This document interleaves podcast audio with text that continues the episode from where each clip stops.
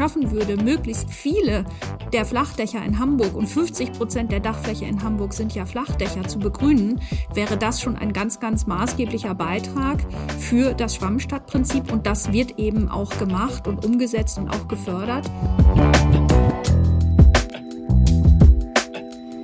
Hallo und ein herzliches Willkommen zu einer weiteren Folge unseres Podcasts Hallo Hamburg Stadt neu bauen.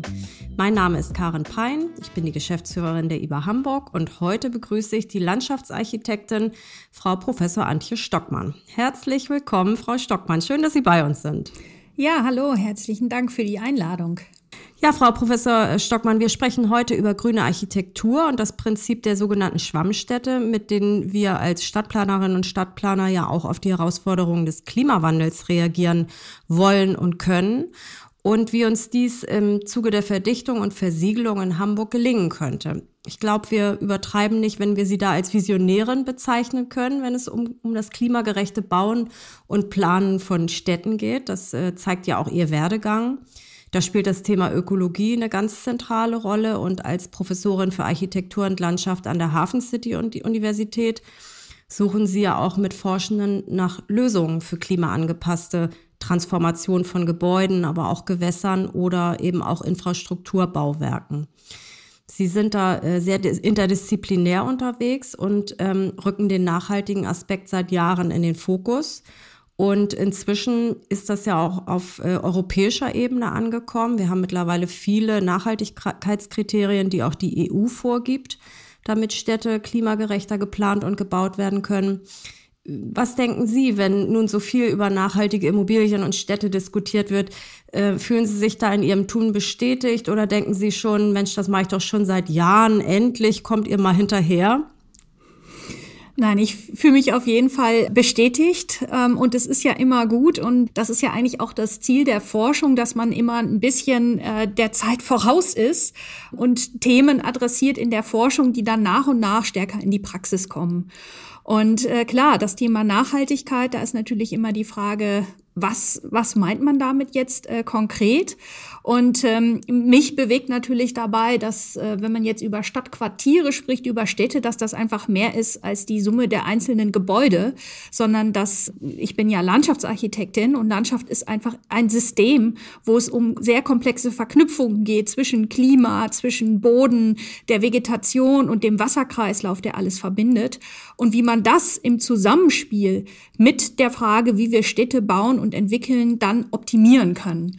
Und da hatte ich einfach in meinem Werdegang das Glück, dass ich nach meinem Diplom in China gearbeitet habe, wo ja Städte sehr, sehr schnell entwickelt werden und dort auch dieses Schwammstadtprinzip dann in sehr, sehr großem Maß implementiert wurde und wir da auch äh, große Forschungsprojekte hatten, wo man dann Pilotprojekte sehr, sehr schnell realisieren konnte. Insofern bedeutet dieses Thema der Nachhaltigkeit für mich, wie, wie man es schaffen kann, diese Fragen Klimaschutz und Klimaanpassung mit Freiraumqualitäten, mit Lebensqualität und auch wirklich einem Zugewinn für die Qualität des Lebens in unseren Städten verknüpfen kann, ohne das nur als was Negatives oder als Einschränkung oder Bedrohung zu sehen. Ja, da, da liegt, glaube ich, wirklich auch richtig viel Potenzial drin und äh, ich glaube, das wird auch zunehmend erkannt.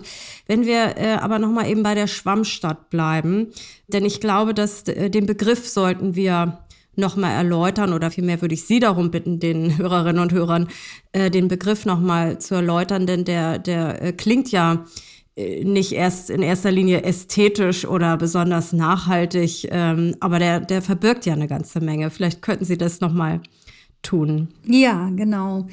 Ähm, also letztendlich äh, symbolisiert der Schwamm ja, dass ein Schwamm trocken fallen kann und Wasser speichern kann und in der, in der Lage ist, relativ viel Wasser erstmal aufzunehmen, ohne dass das von vornherein, wenn man den Schwamm nicht gerade ausfringt, wieder austritt. Und genau das ist eigentlich das Ziel bei dieser Diskussion um Schwammstädte, weil Städte ja letztendlich aus sehr vielen versiegelten Oberflächen bestehen, die Gebäude, die Dächer, die Straßen, die eigentlich so sind, wie wenn man in seinem Waschbecken zu Hause das Wasser aufdreht und das fließt sofort in den Auslauf hinein. Ähm, es wird nirgendwo zurückgehalten. Und wenn man jetzt aber einen Schwamm auf den Abfluss legt in seinem Waschbecken und dieser Schwamm erstmal, bevor das Wasser dann aus dem Schwamm wieder auftritt, dieses Wasser aus, aufnehmen und zwischenspeichern kann, dann bewirkt das, dass man eben weniger Abfluss hat aus der Stadt. Das heißt, äh, der Starkregen fließt nicht einfach sofort in die Gewässer und verursacht Hochwasser. Und wir haben dann auch die Möglichkeit, wenn das Wasser länger gespeichert wird, in den Böden durch die Pflanzen verdunstet wird, dass das auch einen ganz maßgeblichen Faktor für die Kühlung von Städten in diesen zunehmenden Hitzesommern ist. Und insofern ist dieser Schwamm als Bild schon etwas, was so dieses Wirkungsprinzip ganz gut zum Ausdruck bringt, aber vielleicht nicht unbedingt das ästhetische Prinzip. Hm. Und ja, auch äh, gegen Dürren äh, auch ein bisschen helfen kann. Nicht über viele Wochen sicherlich, aber äh, zumindest über kürze, kürzere Dürreperioden. Ne? An der Ästhetik, also ich bin da gar nicht so pessimistisch. Ich denke auch, dass ähm, solche Retentionsflächen durchaus ja auch schön gestaltet werden können. Zumindest äh, ist das ja unser Anspruch und es gibt ja auch immer mehr, mehr Beispiele. Ne? Vielleicht äh, könnten wir tatsächlich mal über Beispiele reden. Also wir sind ja im Neubau unterwegs, wir entwickeln ja neue Quartiere, da ist es natürlich einfacher, Dinge äh, zu planen. Man muss eigentlich nur den Zeitpunkt erwischen, auch dran zu denken und nichts zu vergessen. Aber wie ist denn das in der, in der Bestandsstadt? Also haben wir Möglichkeiten in den bestehenden Quartieren ähm, auch eben dieses Prinzip der Schwammstadt umzusetzen und da noch mehr umzubauen? Und gibt es da in Hamburg schon Orte, wo das vielleicht sichtbar wird? Also es ist natürlich immer äh, die Herausforderung in der bestehenden Stadt, äh, in bestehende Strukturen einzugreifen im Vergleich zum, zum Neubau. Und wir haben, denke ich, auf, auf beiden Ebenen gute Beispiele hier in Hamburg, auch für Neubauquartiere, die schon in den 90er Jahren entstanden sind, wo das Prinzip sehr grundsätzlich umgesetzt wurde. Wenn man das Ganze im Bestand umsetzt, ist es natürlich sehr viel schwieriger, so ein ganz grundlegendes Konzept von Anfang an äh, dem Städtebau zugrunde zu legen. Das heißt, das sind häufig Maßnahmen wie zum Beispiel jetzt die Gründachstrategie, wo es ein Förderprogramm gibt. Wenn man es schaffen würde, möglichst viele der Flachdächer in Hamburg und 50 Prozent der Dachfläche in Hamburg sind ja Flachdächer zu begrünen, wäre das schon ein ganz, ganz maßgeblicher Beitrag für das Schwammstadtprinzip und das wird eben auch gemacht und umgesetzt und auch gefördert. Und ähm, wir haben äh, auch Forschungsprojekte, wo wir in Bestandsquartieren mit den BewohnerInnen gemeinsam Maßnahmen entwickeln, wie man zum Beispiel kleine Zisternen errichten kann, um Wasser zu speichern, um damit dann auch Bäume in Trockenzeiten zu bewässern. Solche Ideen haben Bürger zum Beispiel in der Dortmunder Nordstadt gehabt und da haben wir jetzt sogenannte Wassertanken gebaut an vielen Kla Stellen im Quartier, ähm, wo das Wasser jetzt dezentral gesammelt wird und die Bürger haben dann so einen Schlüssel, um, um zu bewässern, weil auch das Thema Thema, Thema Zisternen ist Teil dieser Schwammstadt. Und was wir auch gut im Bestand machen können, ist, dass man ähm, bestehende Flächen, die müssen natürlich tief genug liegen, wie Sportplätze oder Parkanlagen, als sogenannte Mitbenutzungsflächen für Starkregenereignisse mit Straßenräumen, die ähm, durch Überflutungsereignisse gefährdet sind, äh, verknüpft. Ähm, da haben wir auch mal ein Pilotprojekt im Rahmen von dem RISA-Vorhaben hier in Hamburg, Regeninfrastrukturanpassung heißt das, gemacht wo wir eine bestehende Parkanlage ähm, mit einem sogenannten Notwasserweg, äh, mit einem Straßenraum verbunden haben und dort eine Mulde ausgeformt haben, die im trockenen Zustand kaum sichtbar ist, aber eine sehr große Retentionsfläche für Starkregenereignisse bieten kann. Insofern ist so etwas auch im Bestand möglich. Ähm, aber ja, noch grundlegender kann man so ein Konzept natürlich umsetzen, wenn man von vornherein ein neues Stadtquartier plant und das als grundlegende ähm, Ausgangsidee ähm, für den Städtebau auch letztendlich sieht. Mhm, genau.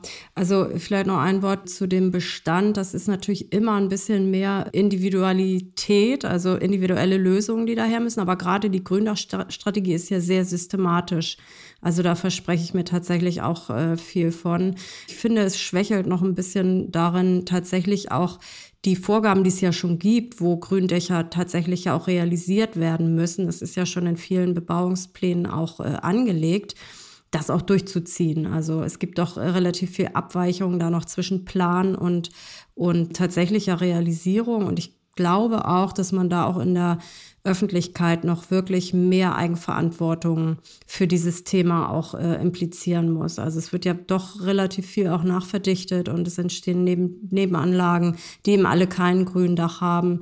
Und wenn dann Starkregen kommt, dann wird nach der Verwaltung gerufen. Aber es, es muss irgendwie eine Bewegung ja aus beiden Richtungen sein, ne? dass die Entwässerungssysteme funktionieren und auch jeder auf seinem eigenen Eigentum auch aktiv ist und diesen Schwamm eben, also jede Möglichkeit des Schwamms äh, auf seinem Gelände auch ausprobiert.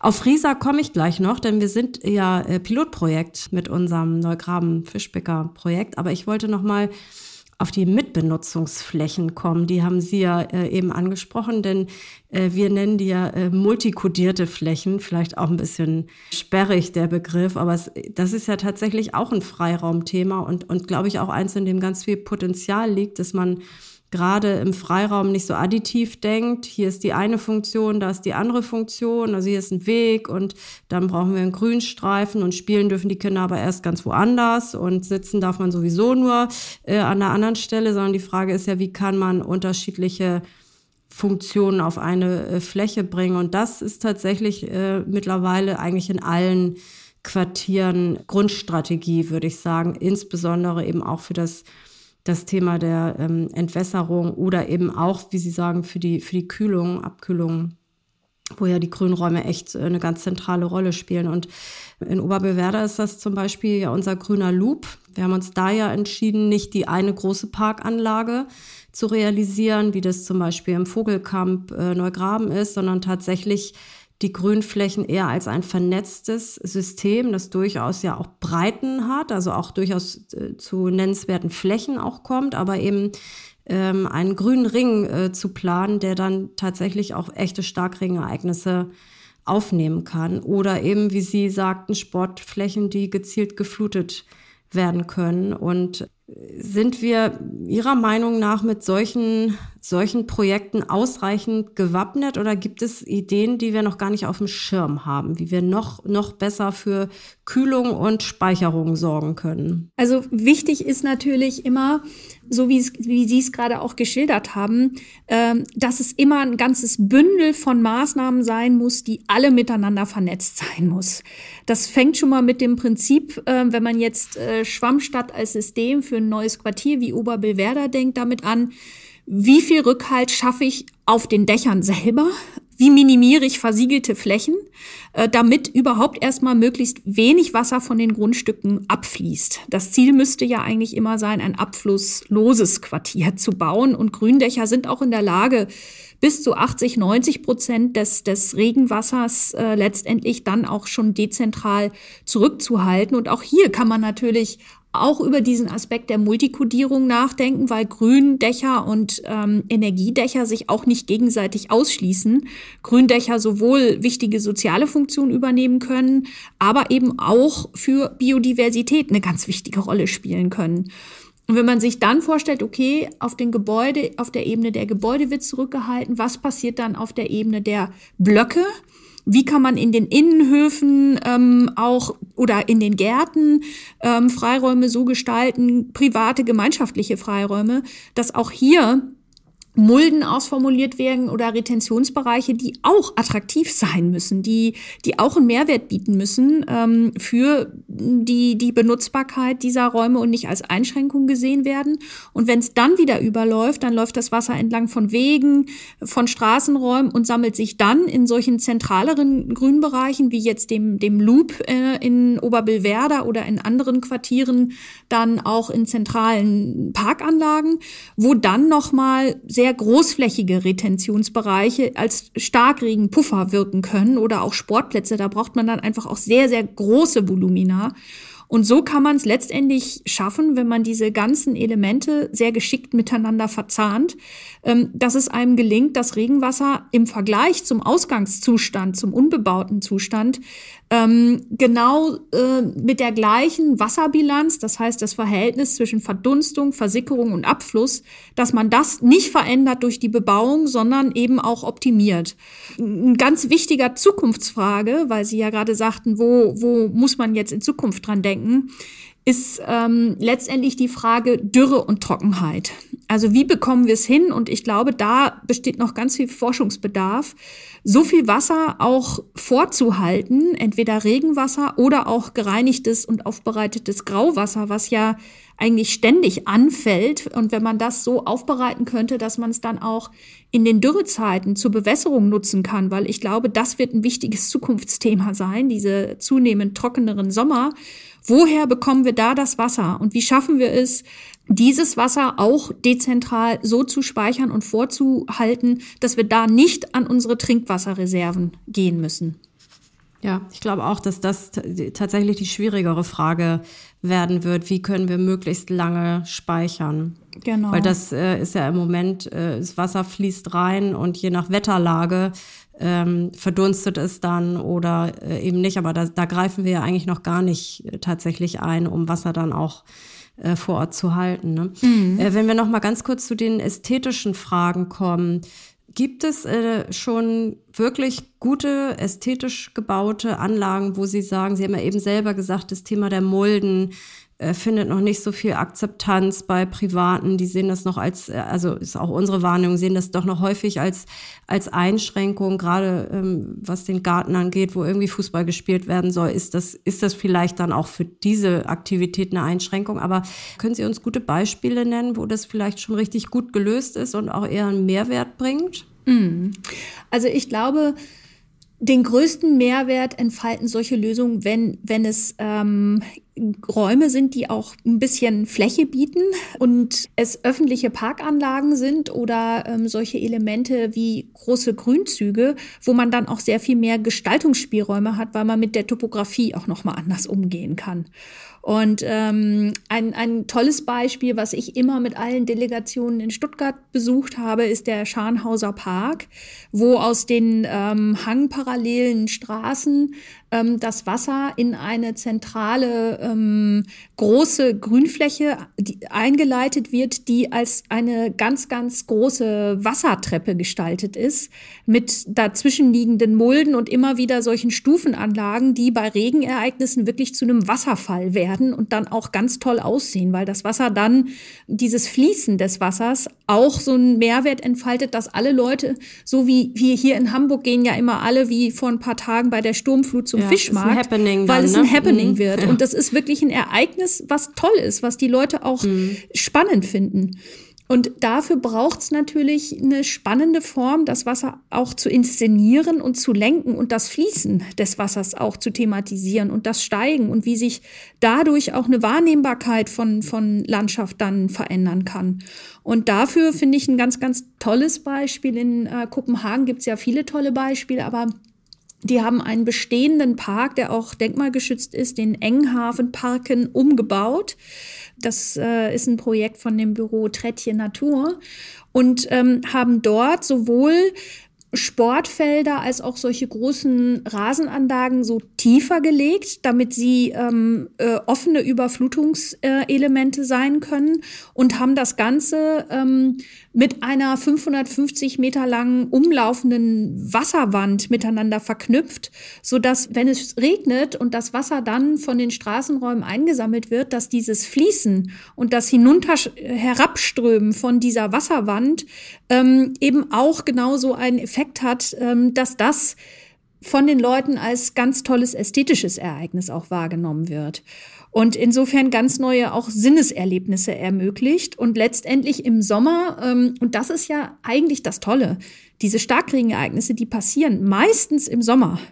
Und im Sommer ist es warm und dann kann man solche überfluteten Flächen auch wunderbar zum Planschen benutzen. Dann wird ein, Spielplatz plötzlich zum Wasserspielplatz. Man kann ja auch definieren, wie hoch die maximale Einstauhöhe ist und ab wann das Ganze dann überläuft und, und weiterläuft, um auch keine Gefahren darzustellen. Und insofern verändert sich eben auch mit so einem Ereignis dann die Nutzbarkeit eines solchen Raumes, dass es dann plötzlich zu einem Planschbecken wird. Und was die auch gemacht haben in dem Enghafenparken, ist, dass die ein riesiges äh, Retentionsbecken unterirdisch nochmal ähm, dort untergebracht haben, um hier Regenwasser auch in großem Maße zu speichern um ähm, dort dann im Sommer ähm, die Lastwagen, die dann benutzt werden zur Bewässerung, mit diesem Regenwasser dann auch ähm, zu versorgen. Ich sehe hier in der Hafen City auch im Sommer ständig solche Tanklastwagen rumfahren, die hier die Bäume bewässern, wo ich mich auch immer frage, woher kommt eigentlich dieses Wasser? Ist das alles Trinkwasser?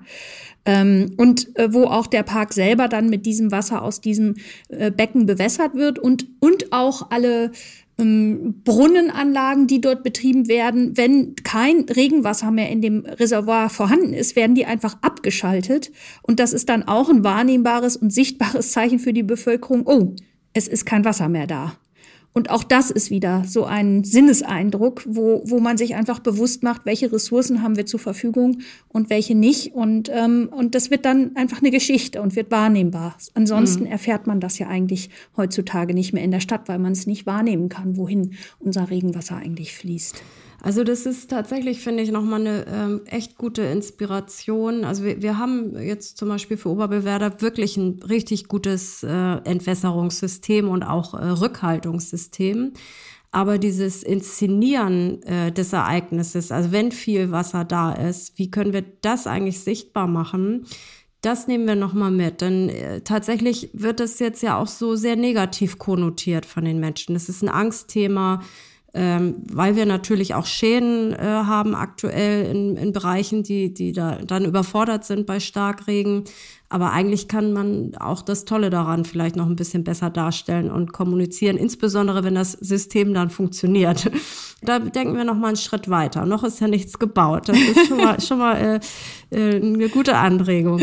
Ähm, ich würde gerne noch mal auf das Thema Fassaden und äh, Dachbegrünung kommen, weil das ja tatsächlich auch äh, für das Thema äh, Regenwasserrückhaltung, aber eben auch für das Thema Kühlung wirklich relevant ist und ja auch damit für Gebäudekühlung, nicht nur, nicht nur den Stadtteil äh, und eben auch noch für das Thema der äh, Schadstoffbindung äh, bei Pflanzen. Das ist diese Gründachstrategie, die Sie schon genannt haben. Welche Anreize kann man denn da noch für Bauherren oder Immobilienbesitzer äh, geben, sich, sich intensiver mit dem Thema auseinanderzusetzen? Reicht das, was wir da machen mit der äh, Gründachförderung? Oder äh, haben Sie, brauchst noch mehr oder haben Sie noch Ideen? Mhm. Also eine, ein ganz, ganz wichtiger Faktor, ähm, der immer wieder als Bedenken geäußert wird ähm, und ja auch nicht ganz falsch ist, ist diese Kostenfrage. Weil natürlich viele erstmal davon ausgehen, dass das ähm, zusätzliche ähm, Baukosten und auch Unterhaltungskosten mit sich bringt. Ähm, und insofern ist es da erstmal auch sehr, sehr wichtig, äh, Beratung und äh, auch Aufklärung zu haben, welche Lösungen, also sie, sie bringen ja viele Vorteile mit sich, ökologisch gesehen, bezogen auf den Wasserhaushalt und so weiter, aber eben gerade diese ökonomische Ebene. Und da ist es ja so, ähm, dass zum Beispiel bei dem Thema Fassadenbegrünung es sehr unterschiedliche Systeme gibt, die ganz unterschiedliche auch Folgekosten mit sich bringen.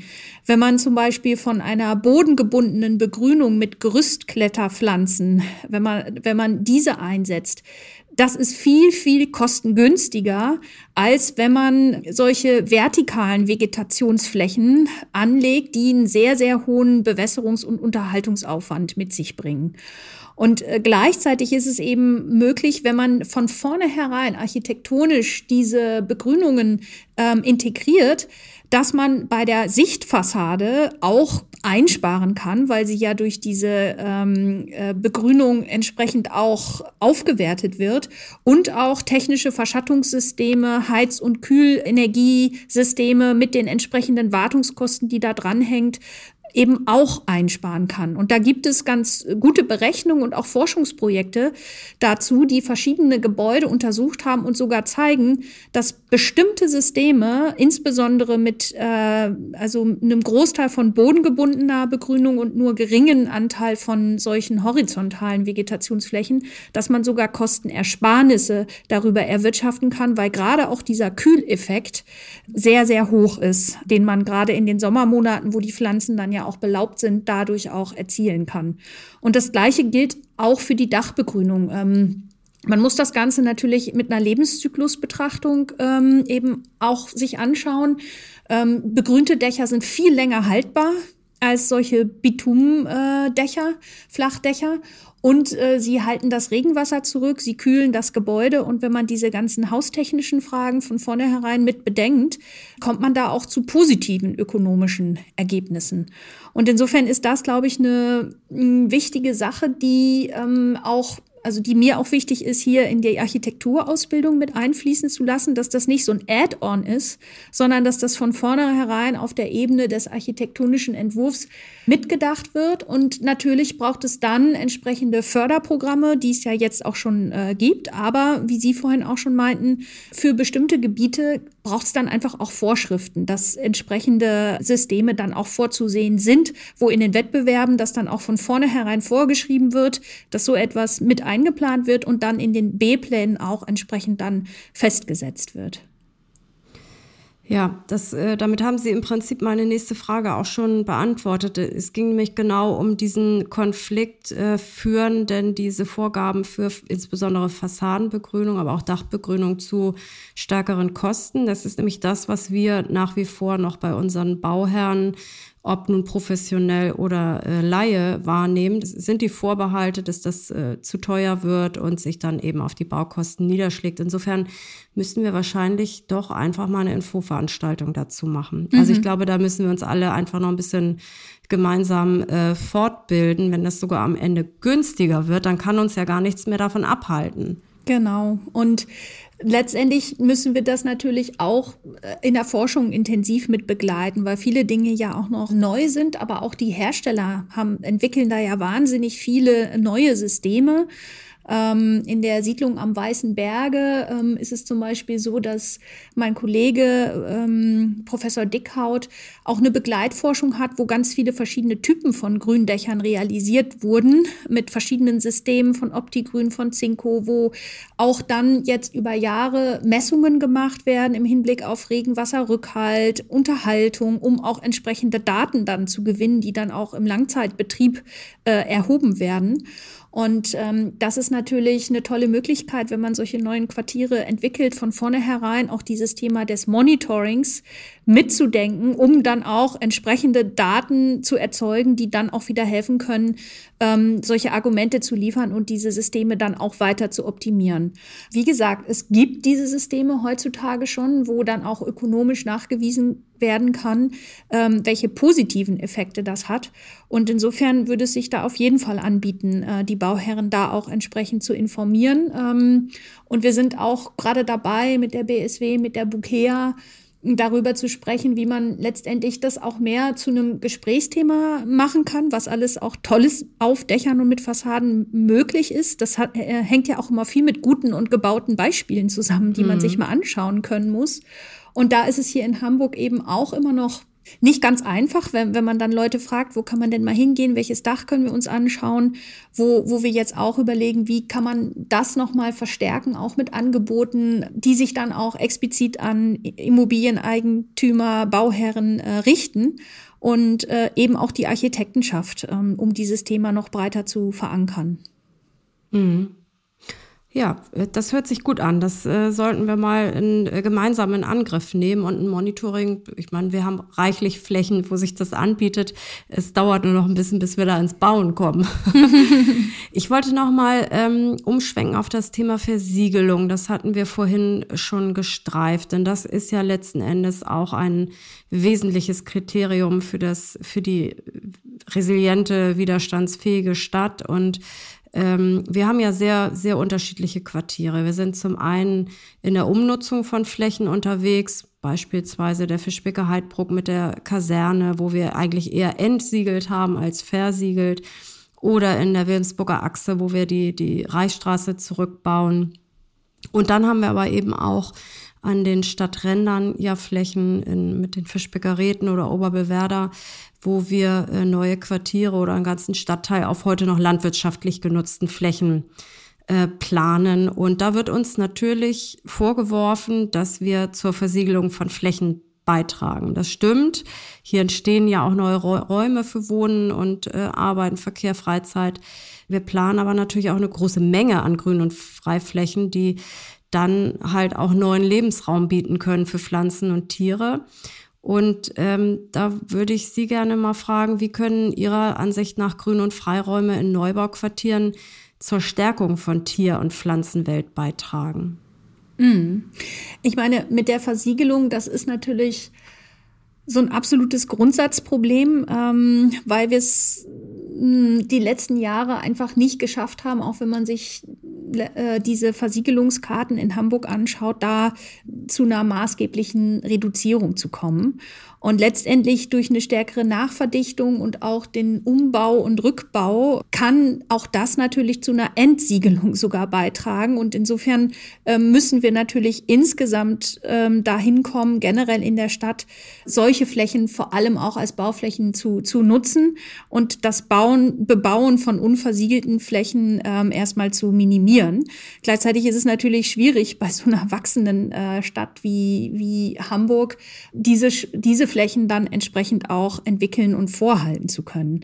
Ähm, aber äh, dieses Thema Biodiversität und auch ausgeglichener Wasserhaushalt, auch das lässt sich natürlich in Flächen, die grundsätzlich dann äh, bebaut werden und damit auch versiegelt werden, ähm, immer mitdenken, indem man alle Oberflächen inklusive der Straßen, der Plätze, der Fassaden, der äh, Dächer der Gebäude erstmal grundsätzlich als potenzielle ähm, Flächen denkt, die auch für eine Begrünung zur Verfügung stehen und damit verschiedene Lebensräume schaffen können für unterschiedliche Tier- und Pflanzenarten, äh, aber eben auch den, den Menschen, also Aufenthaltsqualitäten auf Dächern, in Straßen und diese Überlagerung dann mit dieser Schwammfunktion, über die wir vorhin schon gesprochen haben.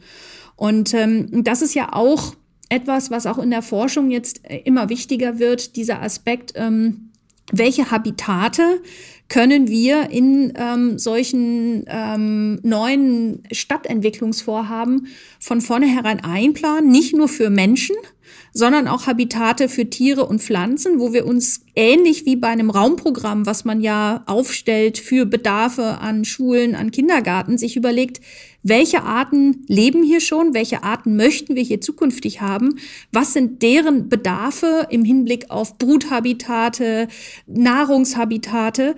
Und wie können wir das so einplanen, dass diese Habitate auch mit der dafür notwendigen Vernetzung im Sinne von Biotopverbünden dann auch vorhanden sind.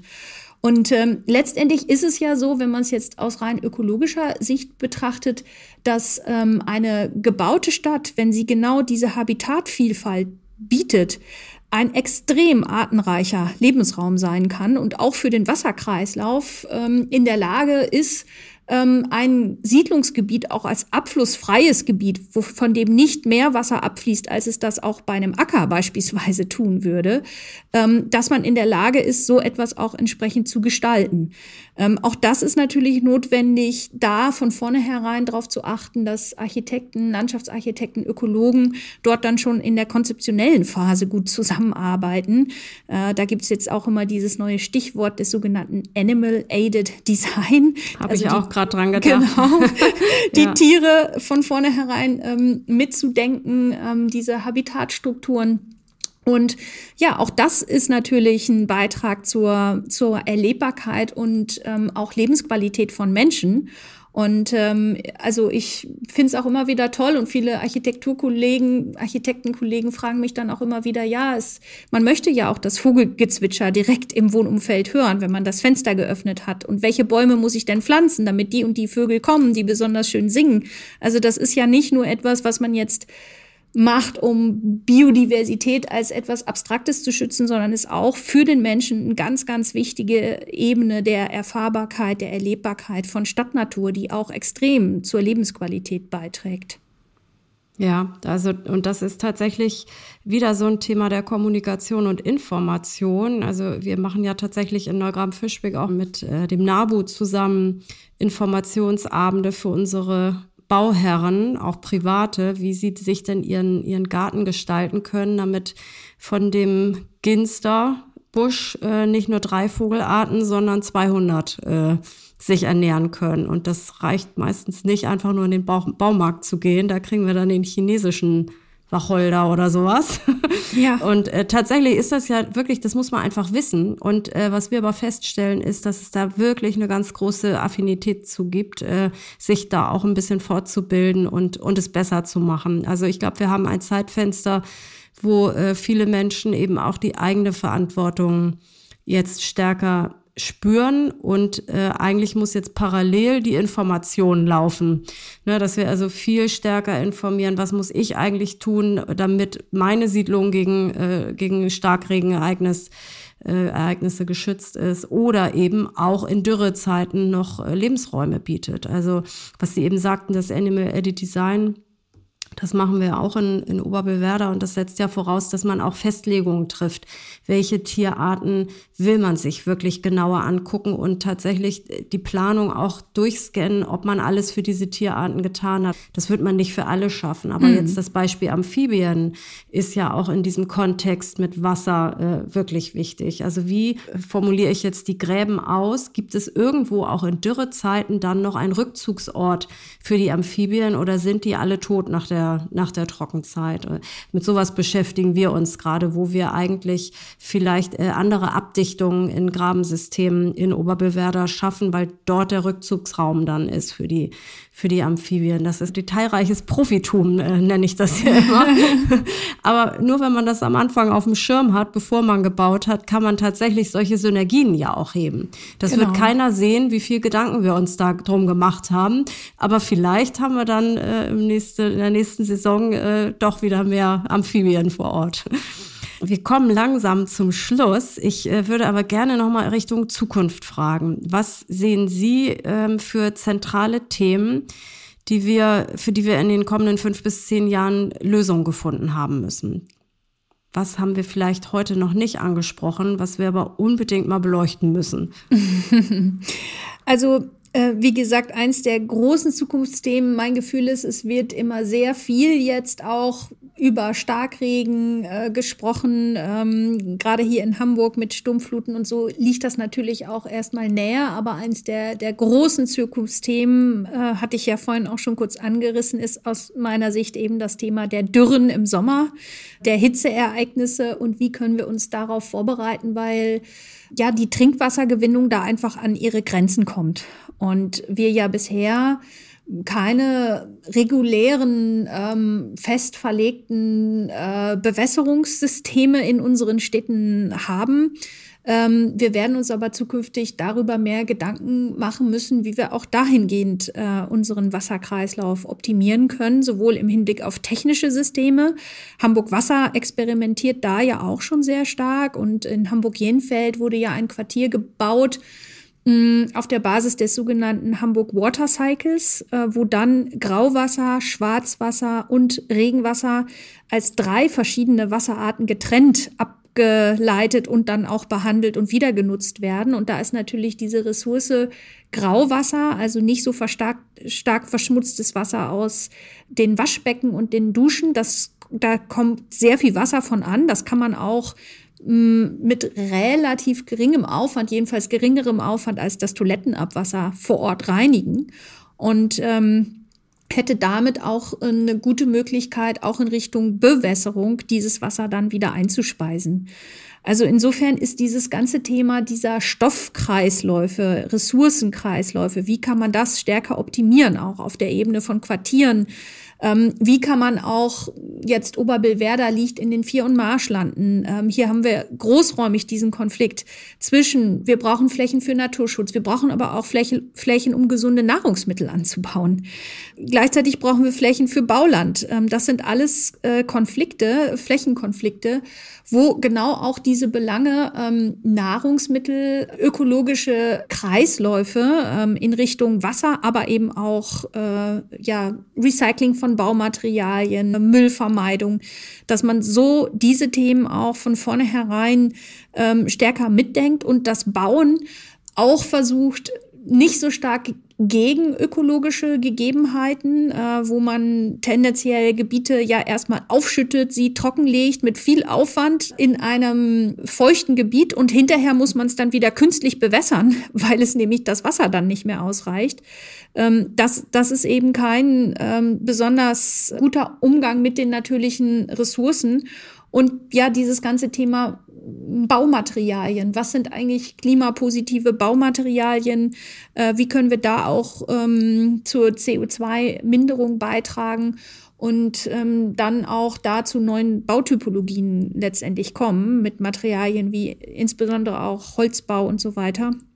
Äh, und da ist dann wieder die Frage, wo kommt das Holz dann her? Ähm, kann man, wie kann man auch mehr Wälder, Stadtwälder entwickeln, äh, Plantagen, aus denen das Holz dann auch gewonnen werden kann? Oder aber jetzt aus dem aktuell laufenden Waldumbau genau. ja auch das Holz vielleicht genau dafür nutzen. Genau, ja. Mhm. Also gerade jetzt, wo so viel auch abgestorben ist, die Wälder sehen ja wirklich dramatisch aus, wenn man mal jetzt wandern geht. Ja, beziehungsweise es wird ja jetzt auch äh, gefällt, um einfach mehr Mischwald, also auch, auch äh, vitale Bäume werden ja jetzt gefällt, um Mischwald zu erzeugen. Mhm. Und äh, das ist ja auch erstmal eine Quelle, die auch lokal genutzt werden kann. Genau. Dafür, also es sind tatsächlich so systemhafte Überlegungen, mhm. die äh, angestrebt werden müssen. Ja, Genau, dass man sich mehr fragt, wo kommen die Baumaterialien her, was steht vor Ort zur Verfügung, wie kann ich auch stärker diese sehr auch lokalen Ressourcen besser äh, nutzen und auch nutzbar machen.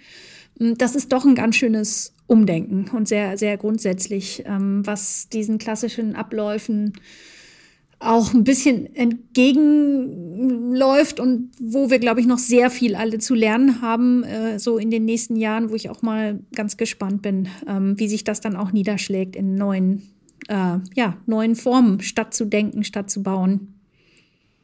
Ja, und auf der anderen Seite haben wir doch jetzt schon auch irgendwie, es ist, es ist Bewegung in die Sache gekommen. Ich finde, mhm. es sind, äh, die Türen sind doch ein Stückchen weiter offen, auch bei Bauunternehmen, das nämlich sehr, sehr deutlich war, dass die auch eine eigene Verantwortung, jetzt nicht jeder, aber äh, ich habe mit größeren Unternehmen gesprochen, die spüren alle eine eigene Verantwortung und haben auch Lust, was auszuprobieren in Modellprojekten, um das dann eben in die Kreisläufe auch und in die Wiederholung zu bringen. Also ob das die Fridays for Future waren, ich weiß es nicht, aber irgendwie ist, ist was passiert, äh, was doch eine Bewegung erzeugt hat. Und jetzt ja. ist die Frage, ob wir daraus wirklich eine Bewegung machen, die auch was verändert, äh, oder ob das dann irgendwann im Sande verläuft. Und das kann es ja eigentlich nicht bei der Aufgabe, vor der wir stehen. Hm. Nee, nee, wir müssen das zusammen hinkriegen. und genau. auch bei unseren Studierenden finde ich es sehr spannend. Ähm, auch dort ist, äh, geht von denen gehen echte Impulse und eine echte Bewegung aus. Und ähm, unsere Architekturfachschaft hat jetzt auch eine, eine Vortragsreihe und Workshops im Sommersemester auf die Beine gestellt, wo sie sich mit diesem Thema ressourceneffizientes Bauen, lokale Materialien, ähm, Kreisläufe beschäftigen möchten und dafür auch Gelder eingeworben haben und das selbst organisieren und auch gerne solche Workshops machen möchten. Was heißt das auch mit, mit solchen auch, was sind Low-Tech-Ansätze, ähm, die man nutzen kann in Verbindung mit bestimmten High-Tech-Möglichkeiten, äh, die sich heutzutage auch bieten, aber eben auch dieses Thema einfach bauen ähm, nochmal explizit aufrufen, wo ich auch spannend finde, mm, auch nochmal darüber nachzudenken, wie, wie wenig ist letztendlich auch genug. Dieses Prinzip der erfinderischen Sparsamkeit, wie das Büro Atelier Le Balto immer sagt, das kann ja auch enorme Kreativität freisetzen und auch zu ähm, ja, Ausdrucksformen und Erscheinungsformen führen, wo auch abhängig von ihrer Einbettung in die ähm, natürlichen Gegebenheiten Städte dann auch wieder anfangen, sich baulich zu unterscheiden, äh, wo dann Ziegel versus Holz versus was steht eigentlich zur Verfügung, auch zu neuen Bautraditionen vielleicht führen kann, regionalen ähm, äh, Ausprägungen. Und von daher sehe ich das auch als eine Herausforderung, die wir sehr positiv annehmen sollten und versuchen, da jetzt mit vereinten Kräften, Bauherren, Entwickler, ähm, ja auch die, die Architektenschaft, wir als Hochschulen mit der Verwaltung. Forschung, mhm. Verwaltung, genau, ähm, jetzt auch zu neuen Ansätzen gemeinsam zu kommen, weil wir müssen da ja auch schnell sein. Die, äh, die Zeit drängt. Ja, das stimmt. Ja, Frau Professor Stockmann, herzlichen Dank. Wir sind jetzt ein bisschen vom Höchstchen aufs Stöckchen gekommen, weil es gibt viele Aufgaben und tatsächlich äh, ja auch viele Ideen und viele Stränge, die man verfolgen kann. Äh, wir haben aber tatsächlich einiges mitgenommen äh, zum Thema Freiräume, Starkregen und die Inszenierung von Wasser. Das äh, habe ich mir besonders gemerkt. Das werde ich äh, noch mal, das werden wir verfolgen. ich bedanke mich, äh, dass Sie heute unser Gast waren und bei unseren Hörerinnen und Hörern bedanke ich mich recht herzlich für Ihr Zuhören. Unser Podcast Hallo Hamburg Stadt neu bauen erscheint alle vier Wochen und wenn Sie möchten, dürfen Sie ihn gern weiterempfehlen, abonnieren oder auch bewerten. Und wenn Sie sich für unsere Projekte der IBA Hamburg interessieren, dann folgen Sie uns gern auf Twitter oder Instagram. Mein Name ist Karin Pein und ich sage auf Wiedersehen bis zum nächsten Mal. Thank you.